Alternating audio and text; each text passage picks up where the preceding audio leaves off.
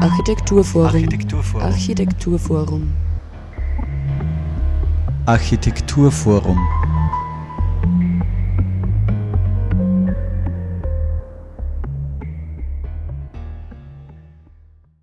Hallo und herzlich willkommen zur aktuellen Ausgabe der Sendung des Architekturforums Oberösterreich hier auf Radio Froh.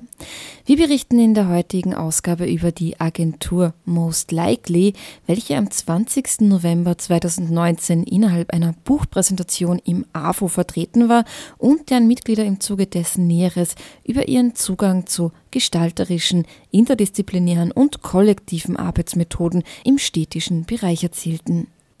Most Likely wurde 2012 in Wien von Marc Neuner, Mike Perfall und Wolfgang List als Agentur gegründet, die interdisziplinär in den Bereichen Architektur, Computergrafik, Design und Sound arbeitet. Die entstehenden Projekte spannen einen Bogen von Gebäuden über mobile Räume hin zu überdimensionalen Papierskulpturen. Für die unterschiedlichen Tätigkeitsfelder und Arbeitsmethoden entwickelt Most Likely eigenständige Formate wie etwa zusammen mit Andreas Lind den Sudden Workshop. Schnelle Ergebnisse, der spielerische Umgang mit Stadt und der gemeinsame Spaß am Selbermachen stehen dabei im Mittelpunkt. Neben dem neu erschienenen Buch Most Likely Sudden Workshop wurde das interdisziplinär arbeitende Team von den Kuratoren des österreichischen Beitrags für die kommende Architekturbiennale in Venedig 2020 Helge Mosamer und Peter Mörtenböck mit der Ausstellungsgestaltung beauftragt. Ich habe Marc Neuner und Mike Perfall im AFO Architekturforum Oberösterreich zum Interview getroffen. Zu hören sind Ausschnitte aus diesem sowie akustische Eindrücke in die Buchpräsentation zu Most Likely Sudden Workshop selbst. Am Mikrofon begrüßt euch Sarah Braschak. Wir wollten unbedingt ja. einen Namen ohne Y. Unser erster Name war Divani und irgendwann haben wir herausgefunden, das heißt Sofa auf Ungarisch. Und dann haben wir gesagt, wir setzen uns hin und zu fünft einen Namen zu finden, ist natürlich das Schwierigste. Es war von Toast Hawaii, Schwarzbau, alles war dabei und irgendwann haben wir, glaube ich, eine Ausstellung gehabt bei der Vienna Design Week und hatten dann einen Tag Zeit, um uns zu entscheiden und dann ist Most Likely rausgekommen und es war wieder ein Y dahinter. Also Namensfind Namensfindungen sind das Schwierigste, finde ich auch. Also ich sage noch, also most likely heißt ja höchstwahrscheinlich und wir sind damals wirklich als interdisziplinäres Team gestartet und da haben wir gesagt, wahrscheinlich Design, wahrscheinlich Musik, wahrscheinlich Architektur und dadurch hat dann der Name schon ganz gut gepasst und dann auch dieses Spiel mit likely, liken in dieser Richtung eigentlich auch. Ähm, hallo, mein Name ist Marc Neuner. Ich bin Mitgründer von Most Likely und ich arbeite hauptsächlich im Bereich der Architektur. Mein Name ist Mike Perfall und ich bin auch Mitgründer von Most Likely und arbeite hauptsächlich im Bereich Design. Ja, wie man da schon raus ähm, hört, Most Likely ist immer eine Agentur, ähm, die interdisziplinär in verschiedensten Bereichen arbeitet, sei es eben jetzt Architektur, ähm, Design, äh, Computergrafik oder eben auch Sound.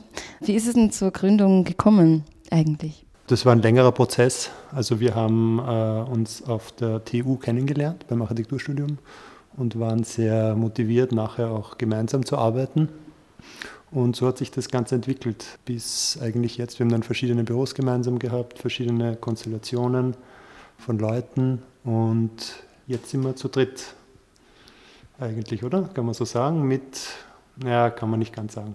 Sagen wir so, jetzt sind wir zwar von der Gruppe ein bisschen weniger, aber haben dafür sehr viele Kooperationen. Und äh, mit wie vielen Leuten hat das angefangen? Das ist auch gar nicht so einfach zu sagen, weil eigentlich hat es ja schon während dem Studium begonnen. Ähm, es hat sich aus dem Zeichensaal herausentwickelt und es gab, äh, ich glaube, es gibt immer so verschiedene Momente in unserer Arbeitsschaffen. Und ich meine, der erste Moment war wahrscheinlich von 2009, wo wir wirklich gesagt haben, wir hören auf, in Büros zu arbeiten. Und da haben wir dann äh, auch ein, sozusagen ein Büro gegründet. Da waren wir zu sechst. Und da war das aber auch fast mehr ein Zusammenschluss und eine sehr, sehr lose Zusammenarbeit.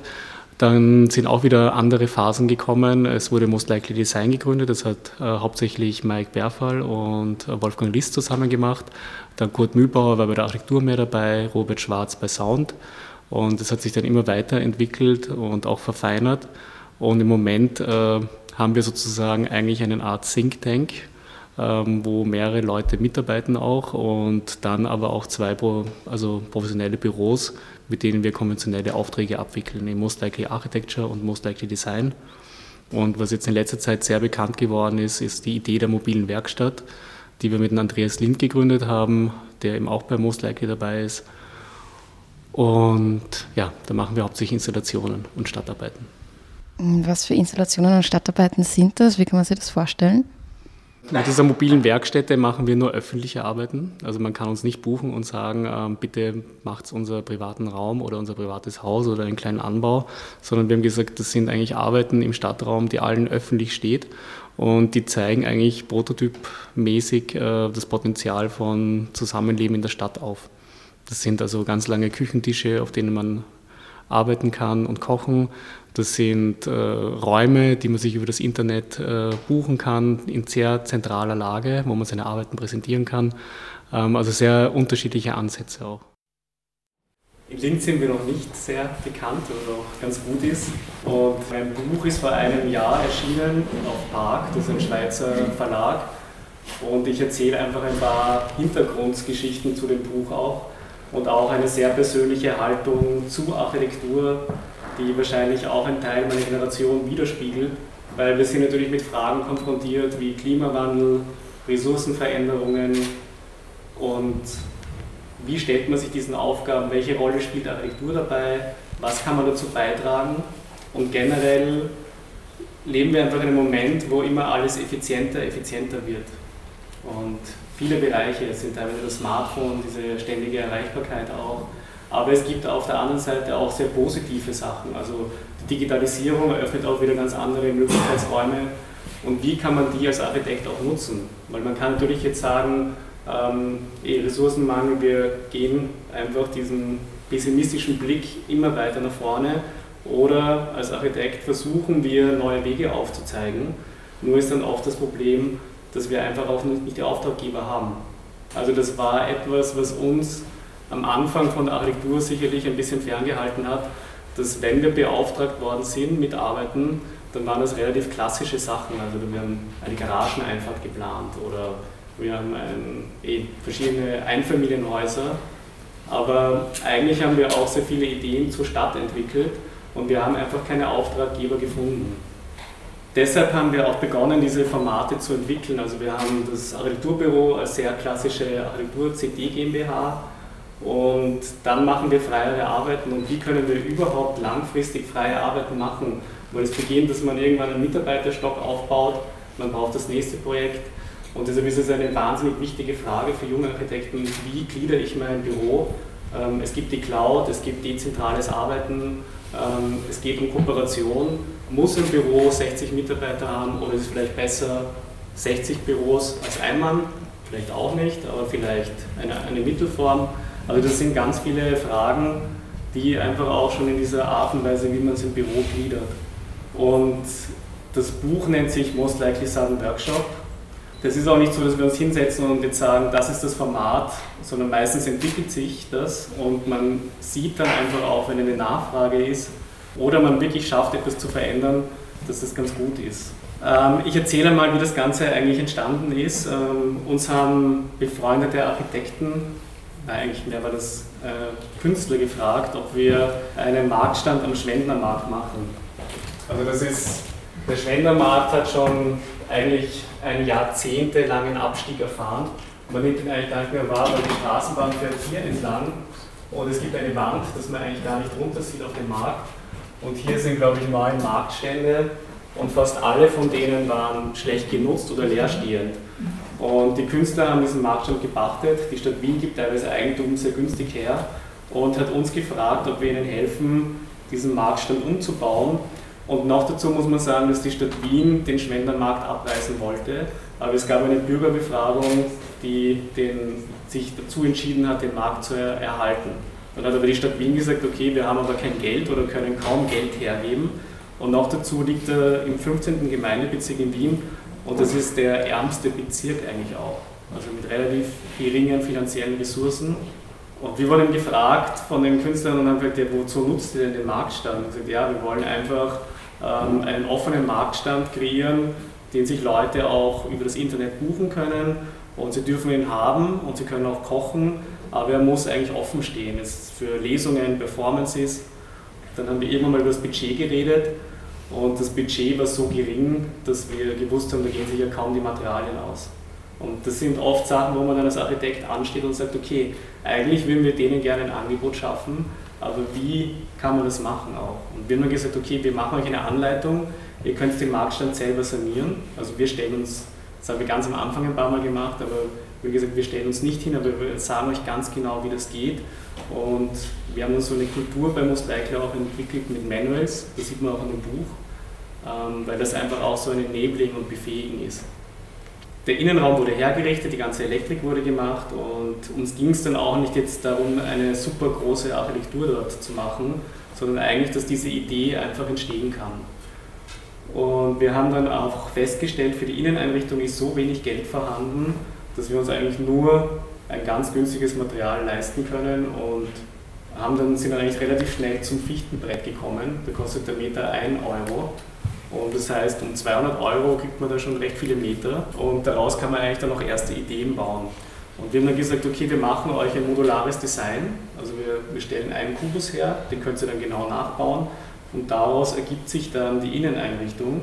Und sie wollten halt natürlich den möglichst offenen Raum, wo alles passieren kann. Also wir lassen da auch relativ viel zu und es geht wirklich darum, dass, dass dieser Ort überhaupt entstehen kann. Man merkt dann auch oft, das eine ist einfach Architektur und das andere ist, wie ein Ort dann betrieben wird. Und ist es dann noch Architektur oder ist das nur das Gebaute eigentlich? Und ich glaube, dass wir da eine Generation sind, die ein anderes Verständnis hat. Also wenn ich jetzt irgendwie denke noch an, an sozusagen die jetzt 70 oder Älteren, die hatten einfach das Verständnis, der Architekt macht den Plan und so muss es gebaut werden. Und diese Häuser dürfen eigentlich auch nie verändert werden. Und das ist etwas, wo Architektur langsam immer elitärer geworden ist und einfach von vielen nicht wahrgenommen wird. Also ich glaube, Wien wird zu 90 Prozent ohne Architekten gebaut und das ist relativ dann gering, so den größeren Einfluss. Und das war so eine positive Erfahrung. Ähm, man muss sagen, es hat dann diese neuen Marktstände, sind mittlerweile alle vermietet auch wieder oder verpachtet. Ähm, es gibt ein Sommerkino dort und wir haben einfach gemerkt, mit einem Haufen an Bretter, viel mehr war es eigentlich nicht, kann man eigentlich ein, ein ganzes neues Stadtzentrum kreieren. Was ähm, sind denn für euch so die Punkte, wo ihr meinen würdet, ähm, das hat sich seit dem Anfang 2012 eben am meisten verändert ähm, oder das macht es vielleicht jetzt ganz anders wie zu Beginn? Vielleicht eben dass das ganze Büro ein bisschen kompakter geworden ist, dass sich die einzelnen Sparten genauer ausdifferenziert haben, einfach was man jetzt genau anbietet, womit man Geld macht, einfach weil man überleben muss. Man kann jetzt schwer mit ein ganzes Büro mit fünf, wie sagt man da, Chefs sozusagen äh, aufrechterhalten, aber durch diese lange Jahre der Zusammenarbeit haben sich eben gewisse Sparten rausgebildet, was auch ganz schön ist, mit eigenen Spezialgebieten, Expertisen und auch die Projektgrößen haben sich natürlich geändert. Dann sind jetzt eben gerade bei Architektur einfach mehr Mitarbeiter dazugekommen. Also es ist jetzt ein, ein klassisches Office eigentlich und nicht so eine lose Zusammen, ein Zusammenhang von, von Leuten. Und im Design ändert sich auch einiges. Also da ist, könnte man sagen, dass man dann mehr schon jetzt Kooperationen wirklich mit Firmen hat. Zum Beispiel in österreichischen Bundesforsten, mit Augarten, mit verschiedenen Leuten. Und man, man hat dadurch auch irgendwie mehr Möglichkeiten, was schön ist. Andere Sachen verliert man halt, dass es diese Leichtigkeit hat von früher, ist, ist, ist, zum Teil weg. Aber wir probieren halt immer wieder, dass wir das durch andere Formate halt wieder reinbekommen, eben so wie durch den Sun-Workshop oder durch diesen Think Tank, wo wir verschiedene Themen halt aufgreifen oder durchs Arbeiten wirklich off-grid draußen in einer Hütte. Da gibt es auch eine Kooperation mit anderen Designern, wo wir ja, Designpraktiken also experimentell ausprobieren. Also es geht. Da muss ich nochmal zurückspringen zu der Frage, was sich verändert hat äh, zum Anfang. Also beim Anfang sind wir einfach raus und haben jeden Job angenommen und haben einfach mal gemacht. Und ich glaube, dass bei uns, und das zeichnet uns auch aus bei Most Likely, ähm, dass wir dann sehr stark bestimmte Arbeitsformate entwickelt haben, aus unseren Erfahrungen heraus und auch um bestimmte Aufgabenbereiche zu bekommen, zu erschließen. Das ist, glaube ich, schon der Fall, dass wir im Moment wirklich fast nur Sachen machen, wo wir voll dahinter stehen und auch dafür brennen. Und die sind eigentlich durch die Vorarbeit auch entstanden. Und wir haben eben begonnen, also, also nur ein Beispiel von diesen Arbeitsformaten, wir haben begonnen mit DIY Architecture, wo wir eigentlich so eine Art Bauanleitungen gemacht haben für sehr junge Leute, die sich eigentlich den klassischen Architekten nicht leisten können. Und ähm, die konnten dann mit Hilfe dieses Manuals, da standen ganz genau drinnen, welche Firmen können das umsetzen, welche Produkte sollen sie verwenden, konnten die mit ihrem eigenen Zeiteinsatz äh, dann doch Architektur sich auch leisten. Und so ist es immer weiter, hat sich das entwickelt. Im Moment arbeiten wir recht stark auch an, an öffentlichen Typologien. Also was, was sind eigentlich Öffentlichkeit und was für Räume braucht man in der Stadt?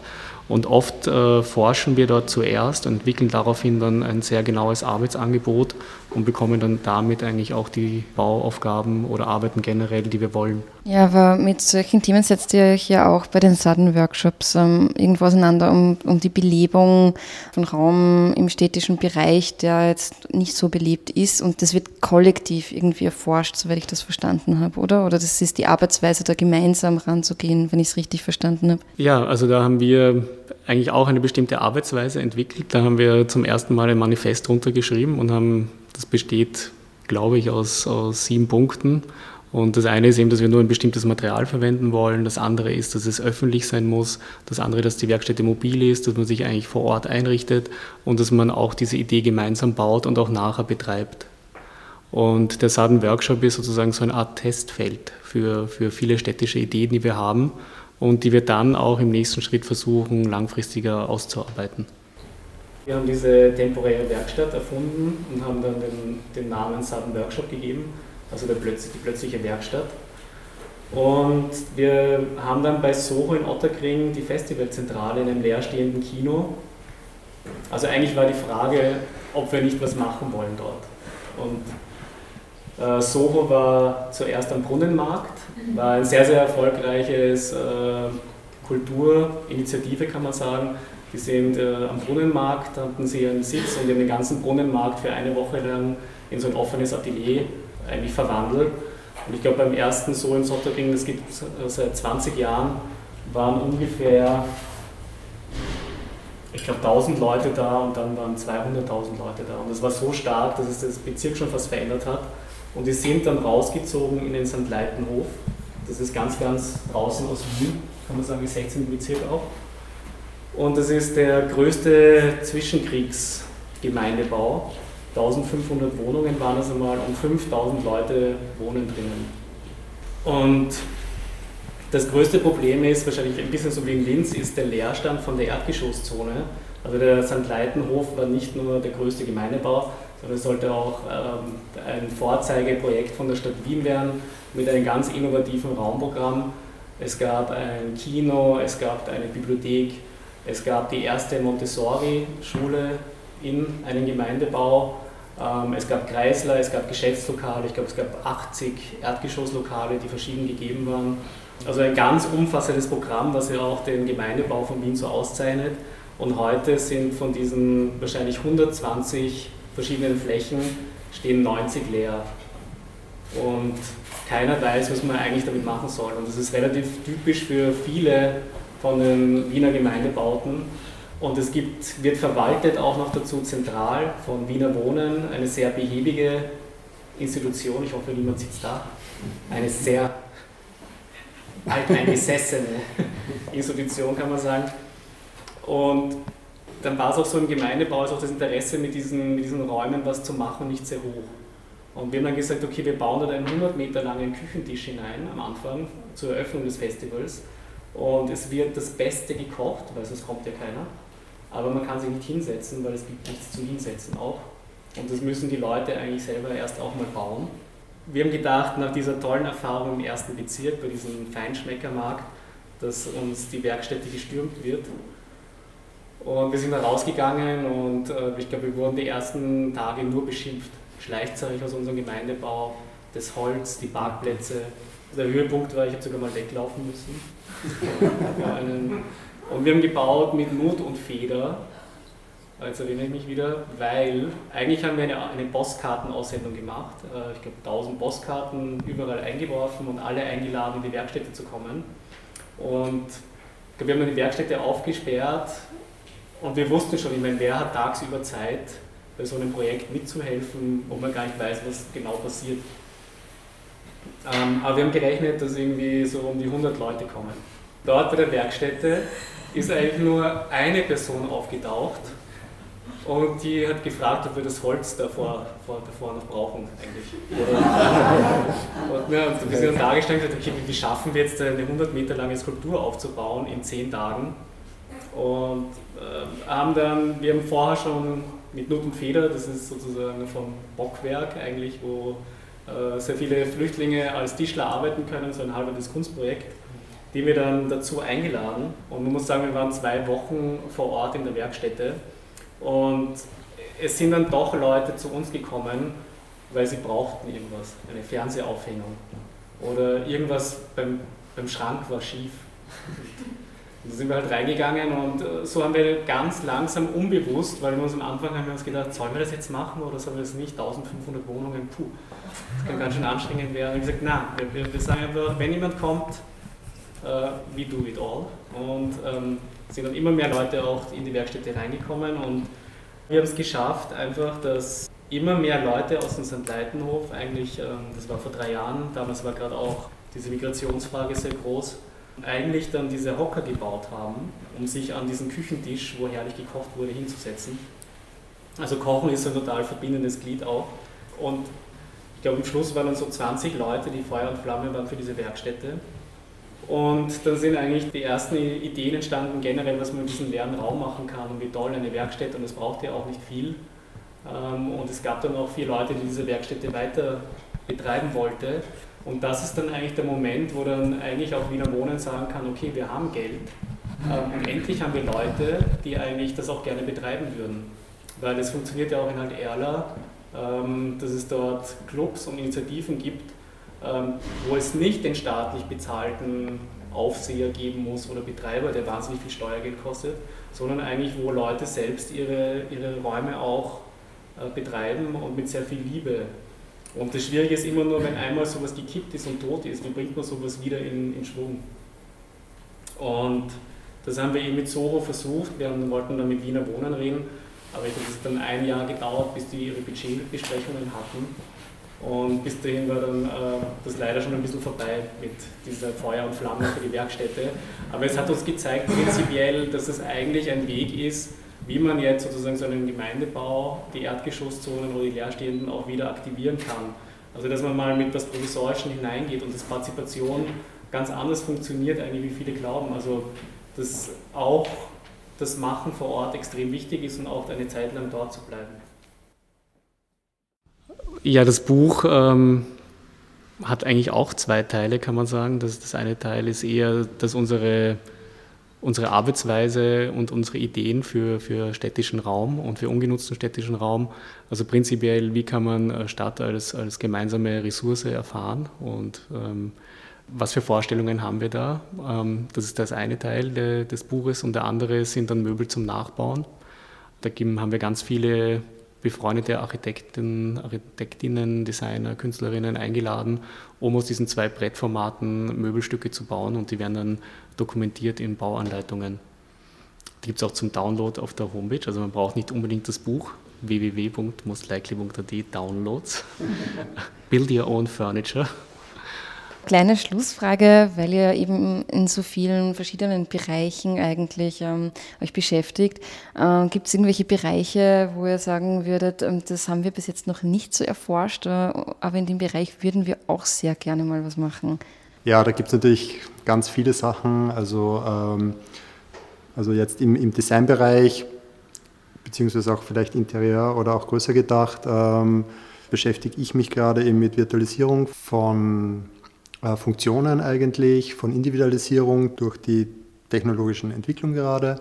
Also das ist gerade was, wo, ja, wo wir mit der Designabteilung experimentieren und das, das wir spannend finden, ähm, weil es irgendwie so zwei Welten aufmacht und also eben wir bewegen uns ja trotzdem in der physischen Welt und verbringen aber sehr viel Zeit einfach mit digitalen Medien. Äh, was passiert jetzt, wenn das jetzt wirklich Augmented Reality wird, äh, dass, dass es ständig die Überlagerung gibt, dass es eigentlich keine Barriere mehr gibt zwischen äh, virtuellen Raum und, und physischen Raum und was für neue Typologien kommen da raus? Also das ist jetzt gerade so ein Recherchefeld, das, das mich interessiert oder wo, wo wir gerade probieren, weiterzukommen. Und das auch auf den verschiedensten Ebenen, glaube ich, äh, spannend wird. Also jetzt von, von kleinen Objekten hin bis zu ja, auch städtischen Bereichen, öffentlicher Raum. Also das wird, ja, mal schauen, was da rauskommt. So Mike Perfall und Marc Neuner im Gespräch mit mir vor Ort im AFO Architekturforum Oberösterreich, wo sie ihr Buch Most Likely Sudden Workshop, welches vor etwa einem Jahr bei Parkbooks erschienen ist, vorstellten. Und wir kommen jetzt zum Schluss der heutigen Sendung noch zu den nächsten anstehenden Veranstaltungen im AFO und zwar am Mittwoch, den 4.12.2019 ab 18 Uhr erwartet euch der nächste Baukulturstammtisch. Der Linzer Bürgermeister Klaus Luger fordert, die ganze verkehrspolitische Kraft in Stadt und Land auf die Attraktivierung des öffentlichen Verkehrs zu konzentrieren. Lippenbekenntnis oder tatsächliche Strategiewende? Wie kann sich Linz aus dem Wirkgriff von Pendlerstau und Feinstaubwolke befreien? Mehr dazu beim Baukulturstammtisch am 4.12. ab 18 Uhr. Am 12.12., .12., einem Donnerstag, erwartet euch dann ab 16 Uhr eine Kuratorenführung durch die Ausstellung Kontaminierte Orte, über welche wir innerhalb der letzten Sendung des Architekturforums Oberösterreich schon berichtet haben. Kurator Georg Wilberts führt durch die Ausstellung und erzählt über die Intentionen, Hintergründe und Inhalte. Donnerstag, 12.12.2019 ab 16 Uhr. Die Ausstellung Kontaminierte Orte wurde übrigens verlängert und sie ist jetzt zu sehen noch bis 31.01.2020. Will man aber eben alle Hintergründe wirklich verstehen, ist es sehr zu raten, bei so einer Kuratorenführung teilzunehmen. So viel zu den nächsten Terminen im AFO. Näheres dazu findet ihr auch auf der Website unter afo.at. Am Mikrofon verabschiedet sich für heute Sarah Praschak. Ich bedanke mich recht herzlich fürs Zuhören und wünsche natürlich noch einen wunderbaren und angenehmen weiteren Tag.